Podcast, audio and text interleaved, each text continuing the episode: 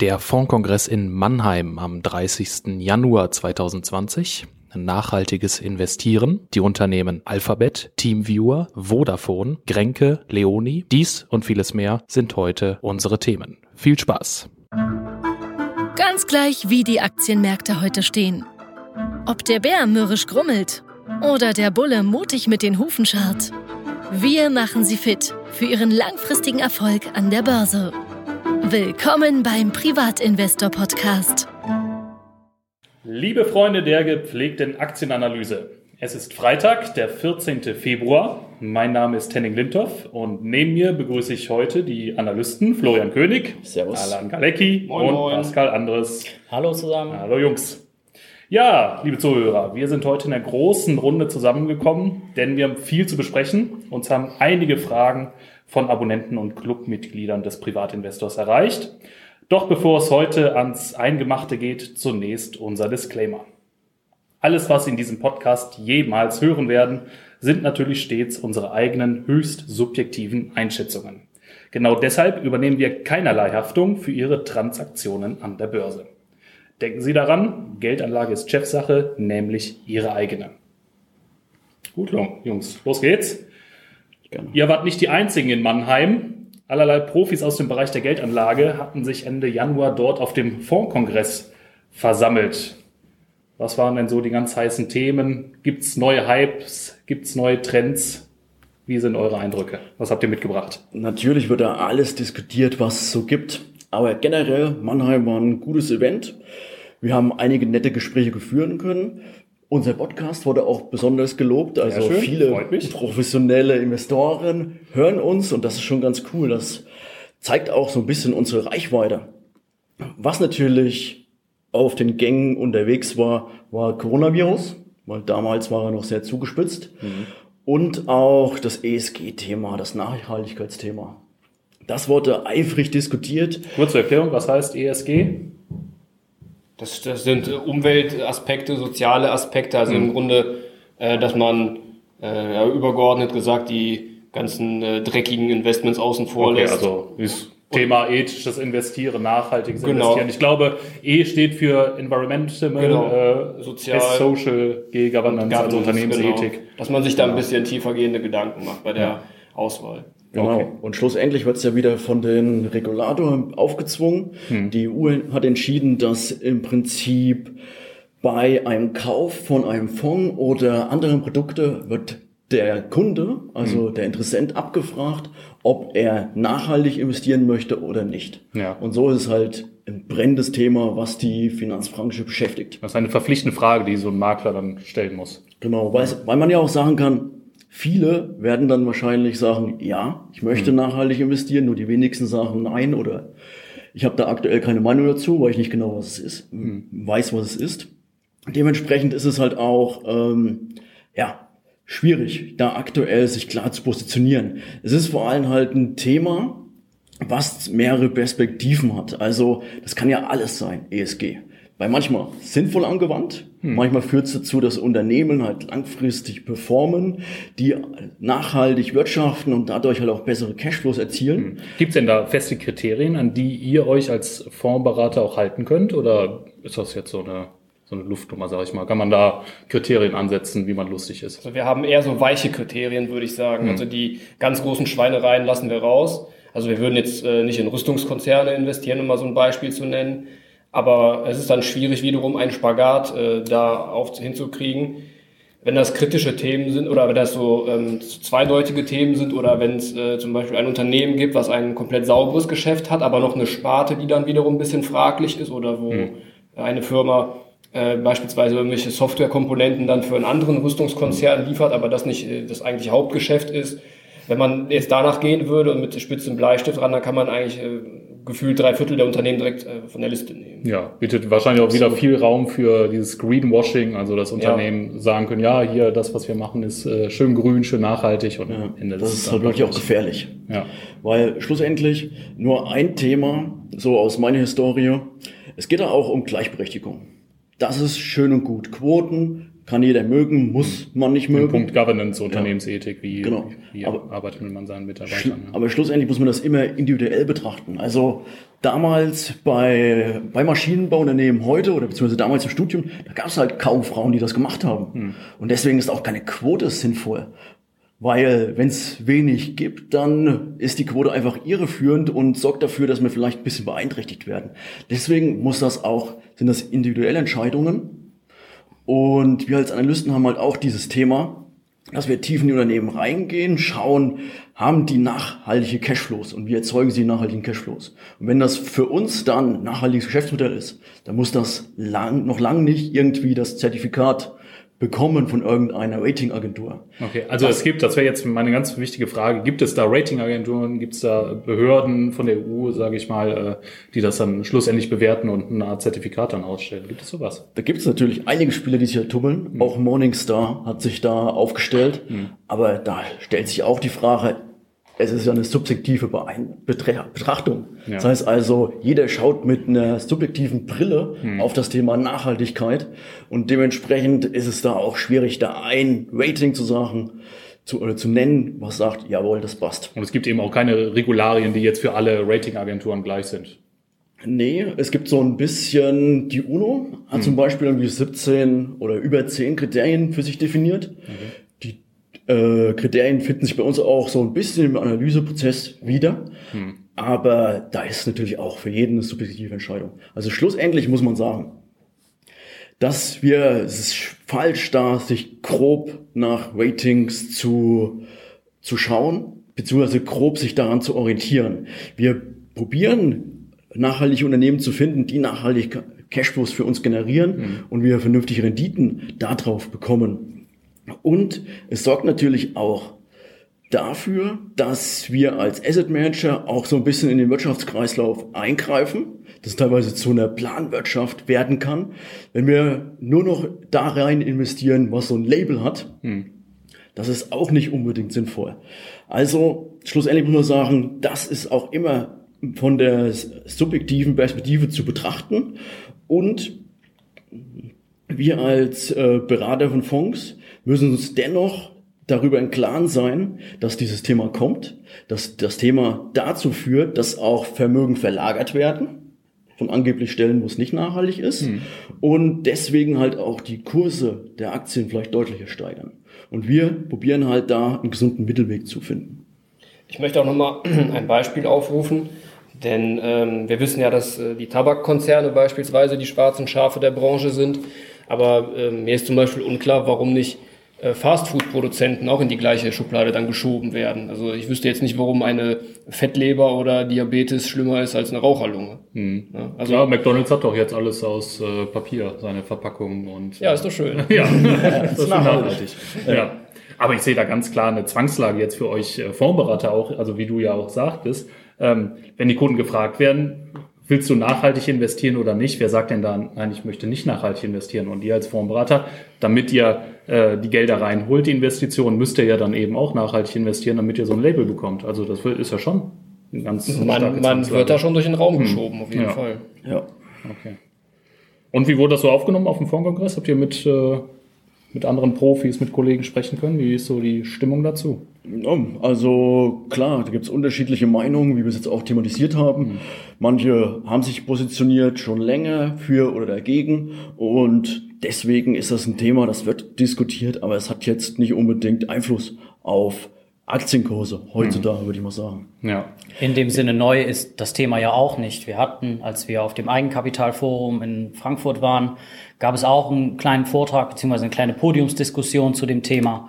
Ähm, und da hatte man dann auch eben gemerkt, dass es schon, also es ist ein Thema, das es einfach schon länger gibt. Und es wird jetzt aufgrund der aktuellen, ich würde schon fast sagen, politischen Diskussionen im Moment, kocht es einfach ein bisschen mehr hoch. Und ähm, auch im Bereich ETF zum Beispiel wird dann natürlich gerne auf so einen Zug dann aufgesprungen und dann äh, wird irgendein ESG-Label von irgendeiner Ratingagentur nach, ja, äh, Kriterien, die nicht ganz durchsichtig sind, wird dann vergeben und dann gibt es den neuen äh, ESG-ETF, mit dem sich der Anleger dann wohlfühlen soll. Das wäre dann nochmal der Turbo für das Thema. Ne? Genau. Ja.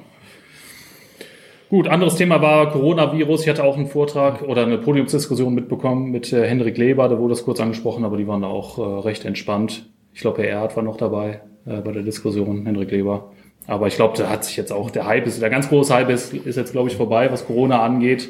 Und auch äh, die Mortalitätsraten, die sind ja jetzt auch äh, Genau, also im Grunde kann man da jeden Tag die Münze neu nachwerfen. Mal gehen die Kurse hoch, mal gehen sie runter. Die Begründung ist eigentlich immer die gleiche.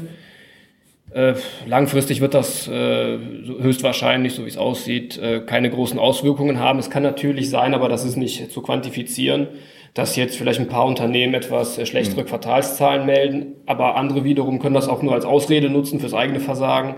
Ähm, das können wir so tief gar nicht beurteilen.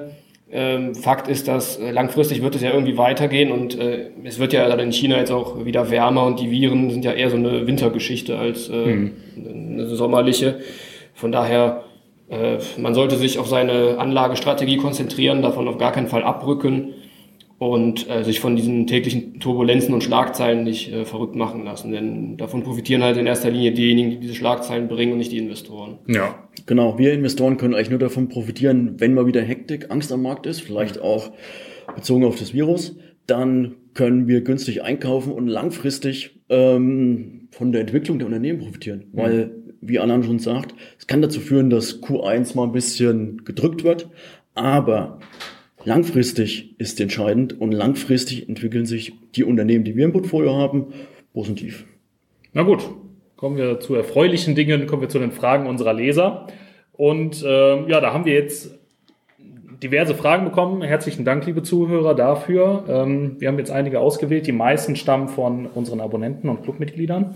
Äh, erste Thema wäre das Unternehmen Vodafone. Hier wurden neue Geschäftszahlen gemeldet und wir haben ja auch schon in den letzten Wochen in diversen Artikeln, in YouTube-Videos, glaube ich auch, äh, oder auch Vortrag von Max Otter vom Fondskongress wurde auch Vodafone besprochen, dass da massiv in Infrastruktur investiert wird.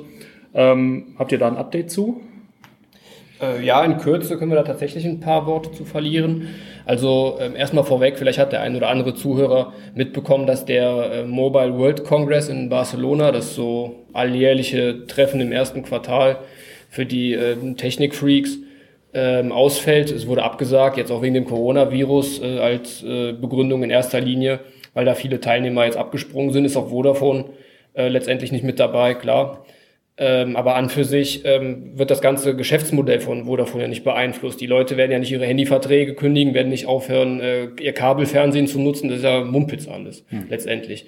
Ähm, Vodafone hat im letzten Sommer ja äh, Unity Media übernommen. Ähm, dieses äh, Unternehmen wird jetzt gerade integriert. Ähm, soweit läuft es ganz gut. Äh, Vodafone hat sehr niedrige Absprungraten, also Kündiger im Mobilfunkbereich äh, hm. und äh, das Kabelsegment, was ja auch ähm, ja, eine, eine, sehr gute Marge abwirft, ähm, wächst und äh, Vodafone bringt seine äh, Bündelangebote an den Mann, zumindest ist das jetzt so der Plan für die nächsten Quartale. Ähm, das funktioniert soweit, das rein operative Geschäft und ähm, Vodafone hat jetzt auch noch ein bisschen was bekannt gegeben, ähm, zum Thema der Ausgliederung der Funktürme. Man will jetzt in den nächsten 12 bis 18 Monaten das äh, Unternehmen, äh, also Tower Co. heißt das jetzt noch vorläufig, äh, wie das dann richtig heißen wird, müssen wir abwarten, ähm, separat an die Börse bringen, aller Voraussicht nach. Ähm, und in erster Linie sollen damit dann Schulden abgetragen werden. Hm. Ein eigener Chef ist auch schon dafür gefunden und äh, Anfang nächsten Jahres werden auch ähm, separate Zahlen für diesen Bereich publiziert ja. werden. So im Content-Bereich wird äh, Vodafone, glaube ich, auch immer aktiver, was so äh, eben ja Inhaltezukauf für die äh, für die äh, Streaming-Plattform angeht oder auch äh, eigene Podcasts werden gestartet, damit man da seine Kunden ein bisschen äh, anfüttert eben mit Inhalten. Ähm, das genau. ist das, was ich so mitbekommen habe in genau. letzter Zeit. Genau, Richtung Cloud geht's auch ein bisschen, aber mhm. da sollte man jetzt erstmal nicht zu viel haben. Ja. ja, gute Zahlen hat auch Alphabet gemeldet. Hier hat vor allem äh, YouTube äh, herausstechen können. Zum ersten Mal wurden hier Zahlen gemeldet. 15 Milliarden Umsatz im letzten Jahr. Ähm, wie schätzt ihr das Ganze ein? Da sind wir wieder beim Content Marketing. Ja. Also YouTube ist ja auch eine Plattform, die sich darauf spezialisiert hat, die wir auch gerne nutzen. Und ja, Wachstumsraten sind noch enorm. 36 Prozent konnte YouTube die Werbeeinnahmen im vergangenen Jahr steigern und in der wichtigen Weihnachtszeit nochmal um 31 Prozent. Also das ist schon ganz cool. Aber aktuell ist es vom gesamten Kuchen Alphabet nur 10%. Aber die Wachstumszahlen sind deutlich äh, dynamischer und ja, YouTube ist an sich eine gern genutzte Plattform und man sagt ja jetzt, okay, da schwinden jetzt die Einnahmen so ein bisschen von der Google-Suche, weil sich's kannibalisiert. Okay, das ist vielleicht der Fall, aber insgesamt der Kuchen wird größer, weil Alphabet noch wächst mit Raten von knapp 18 Prozent. Und was für mich da hervorsticht, ist ganz klar auch das Cloud-Geschäft. Weil die Wachstumsraten liegen über 50 Prozent. Hm. Und wie wir wissen von Amazon und von Microsoft, die Cloud ist an sich auch sehr profitabel. Also die Margen der beiden Konzerne bewegen sich zwischen 30 und 36 Prozent im operativen Geschäft. Und Alphabet für sich hat jetzt nur eine Marge von 20 bis 21 Prozent. Mhm. Das heißt also, wenn dieser Cloud-Kuchen noch größer wird, dann steigen auch wieder die Gewinne oder noch deutlicher die Gewinne von Alphabet. Also insgesamt sehr spannendes Thema. Wir fanden den Einblick wirklich gut und wir müssen sagen, diese zwei Themen, YouTube und Cloud, die machen gegenwärtig ungefähr 16 Prozent der Umsätze aus.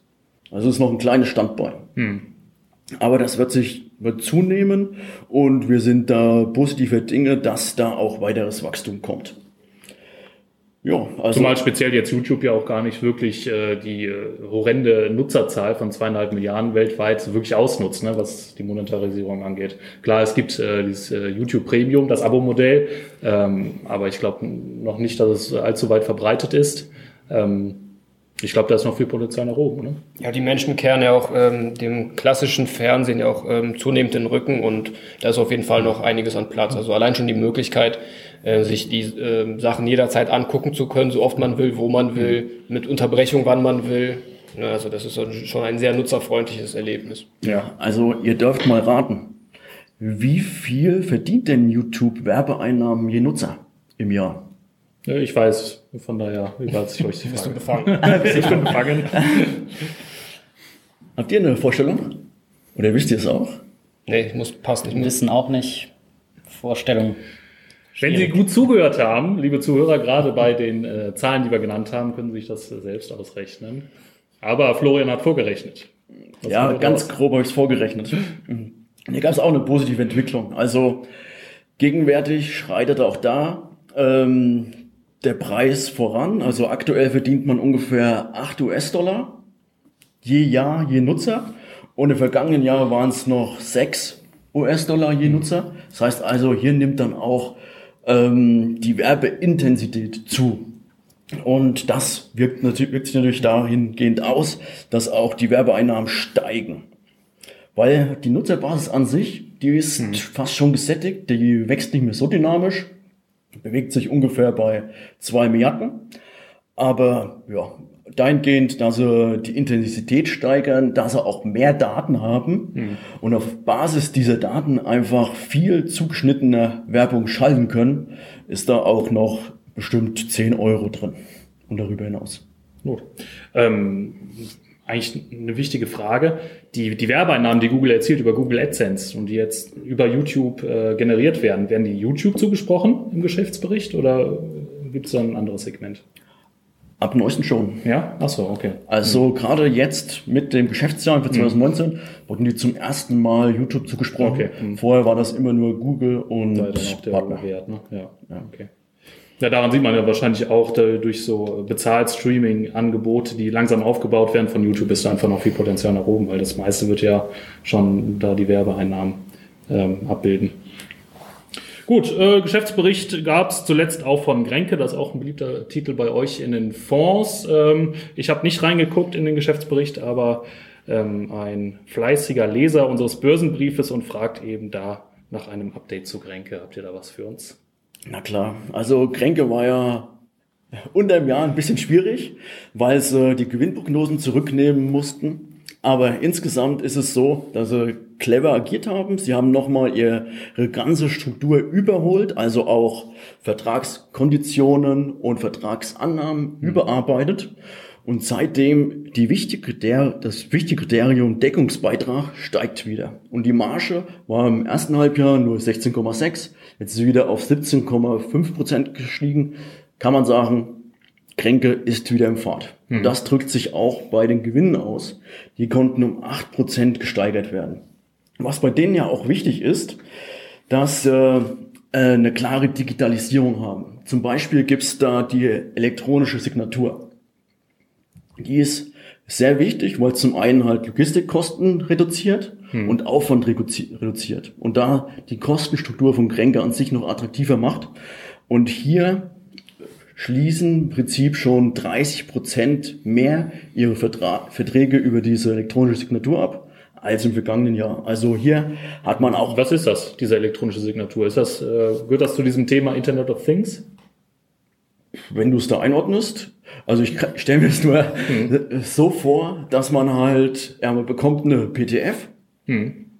ähm, oder so ein ähnliches Format und kann dann über dieses Format einfach seine Kreuzel machen, was man möchte, hm. und schickt dann diese Sachen wieder hin. Natürlich gibt's noch äh, gewisse Prozesse oder Regeln, um die Identifikation richtig zu machen, beziehungsweise da halt auch ähm, kein Risiko zuzulassen. Aber insgesamt ist es einfach nur ein smarter Weg, um schnell die Unterschrift auf einen vernünftigen Vertrag zu bekommen, der dann auch rechtsbindend okay. also auf Kundenbasis ist. Okay, ja, verstehe. Genau. Und der halt auch hm. so die Kosten reduziert, weil man braucht kein Papier mehr hm.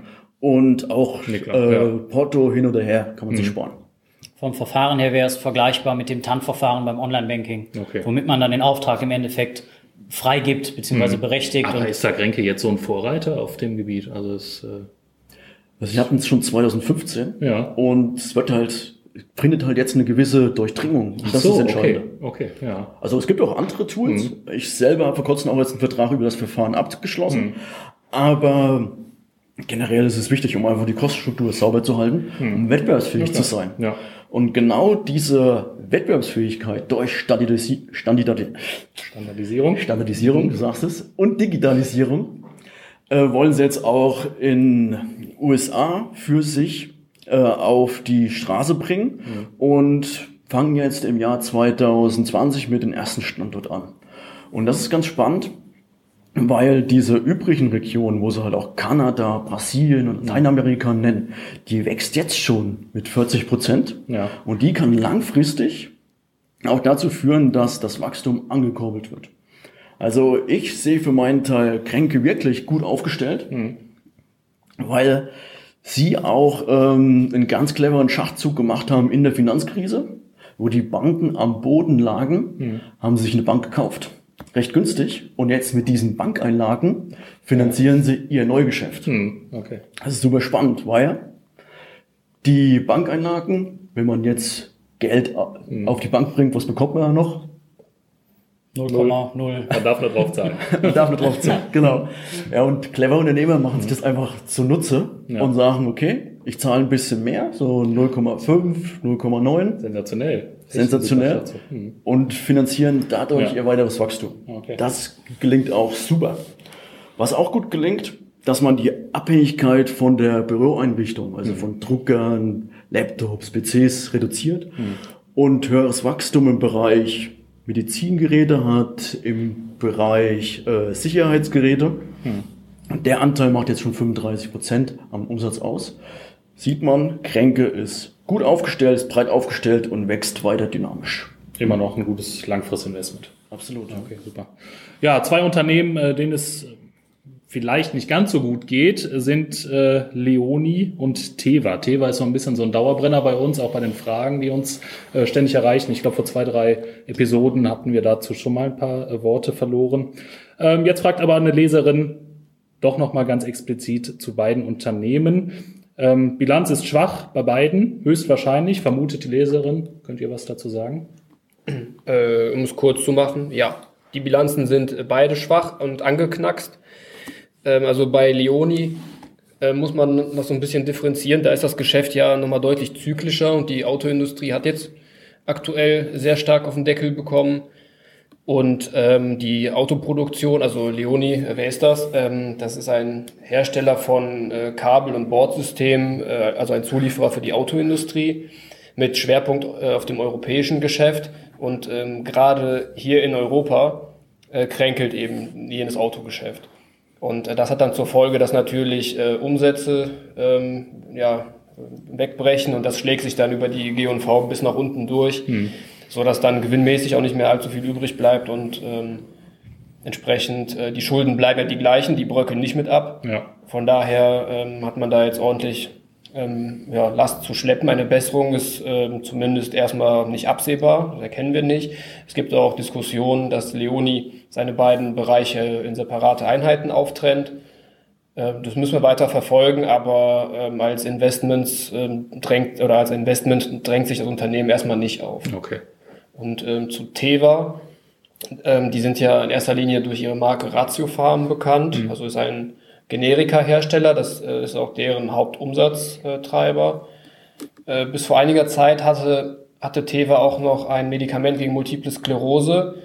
Äh, dort ist aber der Patentschutz abgelaufen und wie das so ist, die mhm. Generika fressen dann den Umsatz auf und von etlichen Milliarden Umsatz ist jetzt mittlerweile im letzten Jahr nur noch eine ungefähr übrig geblieben bei knapp 17 Milliarden Gesamtumsatz. Das heißt, der Anteil ist nur noch verschwindend gering. Mhm. Äh, und das Generika-Geschäft selber ist halt sehr wettbewerbsintensiv. Also das ist schwierig, äh, da einen äh, Vorteil zu ziehen und zu haben. Ähm, Pfizer hat, hat jetzt auch vor einiger Zeit beschlossen, sein ähm, Geschäft mit nicht verschreibungspflichtigen Medikamenten mit der Firma Milan zusammenzulegen. Und es entsteht somit ein, wieder ein größerer Generika-Konkurrent, wenn man so will. Und äh, der wird äh, natürlich dann Teva auch ordentlich einheizen. Ja. Oder die werden sich gegenseitig einheizen, vermutlich. Ähm, was dann natürlich nicht für steigende Preise und für Gute Besserung. gute Besserung und ein äh, ja, le leichtes ja. Leben für die Unternehmen. Okay, also die gute Besserung ist nicht in Sicht am Horizont. Nee, eher der Schnupfen. Beide, okay. Beide, beide Unternehmen halt einfach nicht gut geführt. Gell? Ja. Wenn irgendwann mal die Nettoverschuldung des Eigenkapital übersteigt mhm. und man über fünf bis zehn Jahre braucht, operativen Cashflow, um mhm. die Schulden abzutragen, dann ja, ja, und auch auf der Produktseite, wenn so ein Patentschutz äh, irgendwann abläuft, das ist ja absehbar, das ist ja planbar, ja. da muss man einfach äh, anderweitig in Forschung investieren. Ne? Oder auch auf der Konjunkturseite. Hm. Die Automobilindustrie, die geht ja auch nicht immer nach oben, sondern hat auch mal Dämpfer. Ja. Da muss man aufpassen, so viel Schulden aufzunehmen. Hm. Also Teva hat jetzt beispielsweise auch ein äh, Migräne-Medikament auf den Markt gebracht, was soweit also Patentschutz hat, aber die Konkurrenz schläft ja nicht. Mhm. Äh, Novartis hat beispielsweise auch, oder Amgen aus Amerika haben ja auch Migräne-Medikamente am Markt. Äh, von daher, die werden auch dann wieder konkurrieren und. Das sind dann auch keine Umsatzbringer, ne? Und erst die Margen sind gering dann. Ja, also die Medikamente wachsen schon stark, aber es ist halt die Frage, wie groß das Potenzial ist mhm. und äh, je mehr Konkurrenten im Markt sind, desto schwerer wird es dann entsprechend. Ja, ja. Also so Katalysatoren sehen wir da jetzt eigentlich nicht, sondern mhm. ist sogar eher schwierig. Okay. Also da was Positives rauszuziehen. Ja. Es ist halt eine Turnaround-Spekulation, das muss man hm. ganz klar sagen. Wenn man da zocken will und der Zock aufgeht, dann äh, wird man voraussichtlich äh, stark belohnt, aber man darf sich halt nicht beschweren, wenn es nach hinten losgeht. Ja. Und wenn man dann Kopfschmerzen kriegt hm. und zu den Tabletten greifen muss. Ja, kann man Strich drunter machen, denke ich. Pascal, ich habe eine Frage für dich. Du bist unser Reifenspezialist. Ähm, Nokian, da ist der Aktienkurs zuletzt ein bisschen runtergegangen und es gab eine Ad-Hoc-Mitteilung der Geschäftsführung. Genau. Äh, inzwischen sind auch die äh, Jahreszahlen bzw. die Zahlen zum vierten Quartal 2019 gemeldet worden. Allerdings im Vorfeld war es so, dass Nokian äh, sich zwei Wochen vorher, also vor Veröffentlichung der Jahreszahlen schon mal gemeldet hat und äh, zwar einerseits die Planung für 2019 bestätigt hat, auf der anderen Seite aber die Planung für 2020 ein gutes Stück runtergeschraubt hat. Ähm, Punkt dabei sind, oder beziehungsweise Faktoren dabei sind vielfältig. Ähm, einer, ein Faktor dabei ist ähm, der warme Winter gewesen. Nokian als Reifenhersteller mit äh, dem nordischen Schwerpunkt Winterreifen ähm, und Marktführer in Skandinavien und Russland. Ähm, und da hat es eben auch, wie wir das in Deutschland auch gemerkt haben, einen sehr warmen Winter ja, gegeben. Okay. Und äh, in Russland und in Skandinavien war das ähnlich, hm. was natürlich dann auch die Nachfrage ein bisschen gedämpft hat. Gleichzeitig war in Russland auch ähm, aufgrund der allgemeinen wirtschaftlichen Situation, also es ist ähm, das Konsumverhalten ist einfach rückläufig gewesen in Russland und das war auch schon 2019 entgegen der Planung, wie Nokian es eigentlich vorausgesehen hatte. Ähm, das ist jetzt für 2020 noch mal ein bisschen runtergeschraubt worden. Ähm, gleichzeitig ist das Jahr auch ein Stück weit belastet durch die Investitionen in die neue Firma äh, bzw. die neue Fabrik in den USA und das Testzentrum in Spanien.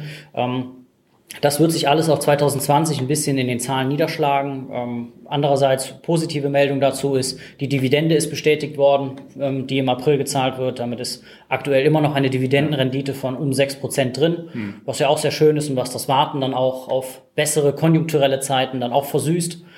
Und ähm, deshalb sind wir da äh, noch soweit sehr zufrieden mit dem Unternehmen und ähm, obwohl zwar der Umsatz für 2019 auch nur auf dem Niveau von 2018 war mhm. und man auch für 2020 auch nur in einem ähnlichen Niveau plant, ähm, ist es so, dass die Margen halt trotzdem immer noch deutlich stärker sind als bei der reifenbauenden Konkurrenz aus Italien oder oder, äh, oder Japan. Oder Japan, USA, Frankreich. Genau. Okay. Deutschland.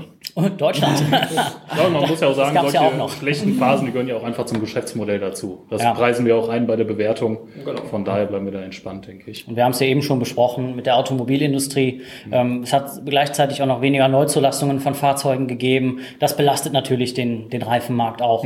Grundsätzlich entwickelt sich das Geschäft mit Ausnahme von Russland aber gut.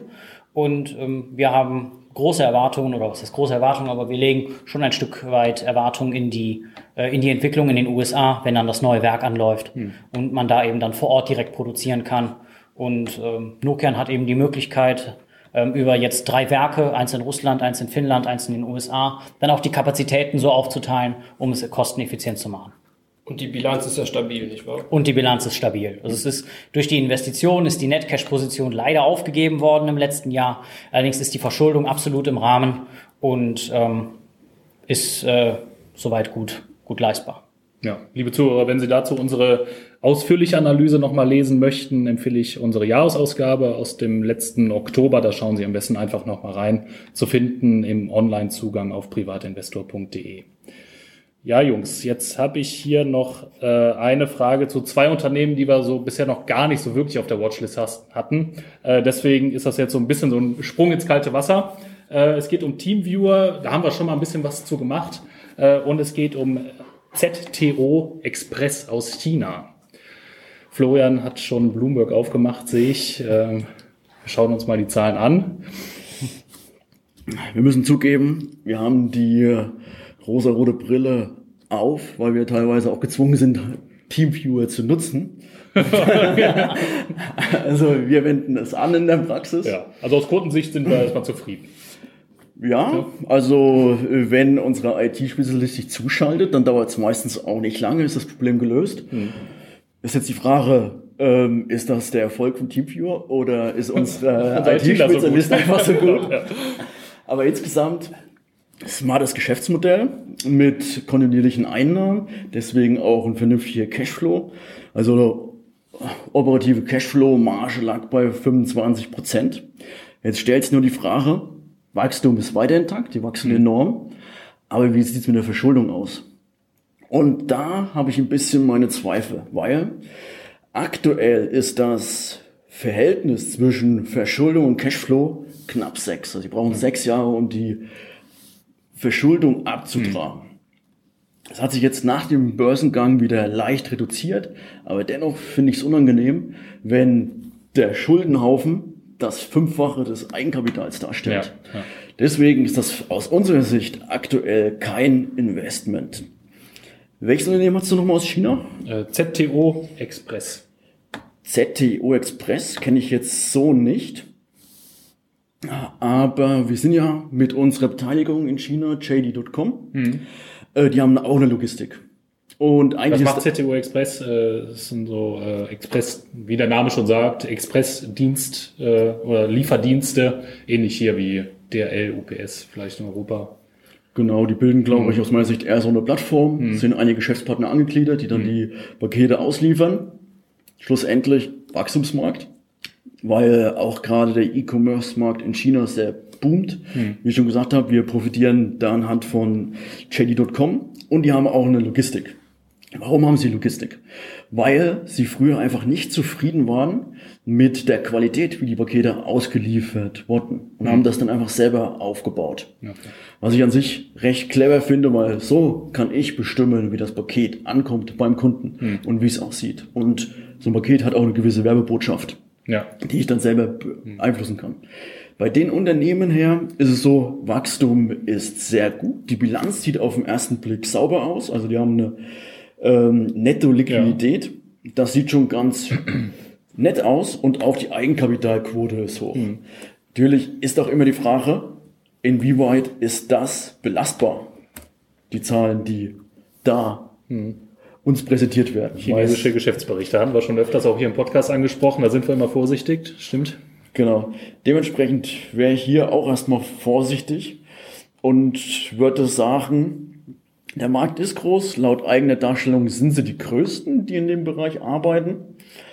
Aber die Marge ist für den Bereich schon enorm. Mhm. Also entweder haben eine geniale Plattform und können über diese Plattform ähm, sehr gute Profitabilität erreichen. Mhm. Wie zum Beispiel in Deutschland gibt es so eine ähnliche Plattform, die dafür sorgt, dass wenn ein LKW losgefahren ist und hat das Produkt von A nach B gebracht, soll er ja nicht leer rückwärts fahren. Mhm. Und dann vermittelt eine Plattform im Prinzip die Rücktour. Hochprofitables Geschäft. Okay. Wenn das so ein Geschäftsmodell ist, traumhaft, schaue ich mir das mal näher an. Aber auf den ersten Blick kann ich das nicht erkennen, weil halt auch die Bruttomarge für eine reine Plattform zu niedrig ist. Und deswegen ja, spannend, aber auch schon sehr üppig bewertet. Weil KGV von 30 okay, ja. ist schon kräftig. Da müssen sie mindestens 15 Prozent dieses Jahr wachsen. Hm. Gucken, wie das in Zukunft aussieht. Ja, Gut, war erstmal so ein erster Einblick in beide Unternehmen. Ähm, liebe Zuhörer, wenn Sie uns live sehen möchten, wenn Sie uns einmal sprechen möchten, wir sind mit Ständen vertreten bei den Börsentagen, an, bei den kommenden Börsentagen in Frankfurt am 28. Februar und dann in Düsseldorf am 7. März. Also kommen Sie gerne vorbei äh, zu uns an die Stände jeweils, sprechen Sie uns an. Wir haben immer Zeit für ein Pläuschen mit Ihnen, sehr gerne. Ich denke, das war's, Jungs. Ähm, liebe Zuhörer, wir haben uns auch heute sehr gefreut über die zahlreichen Zuschriften unserer Clubmitglieder und Abonnenten. Gerne beantworten wir in Zukunft auch Ihre Frage. Schicken Sie uns diese am besten per SMS an die Nummer 01573 599 2809. Und wenn Sie Mitglied im Privatinvestor Club werden, steigen Ihre Chancen auf Antwort beträchtlich. In den Show Notes finden Sie einen Link zu weiteren Infos über unseren Club auch die PDF mit weiteren Informationen zu den heute genannten Unternehmen können Sie über einen Link in den Show Notes anfordern. Für heute war es das, Jungs. Bleiben Sie uns treu, liebe Zuhörer. Empfehlen Sie uns weiter. Wir sagen für heute Tschüss. Servus. Bis zum nächsten Mal. Ciao.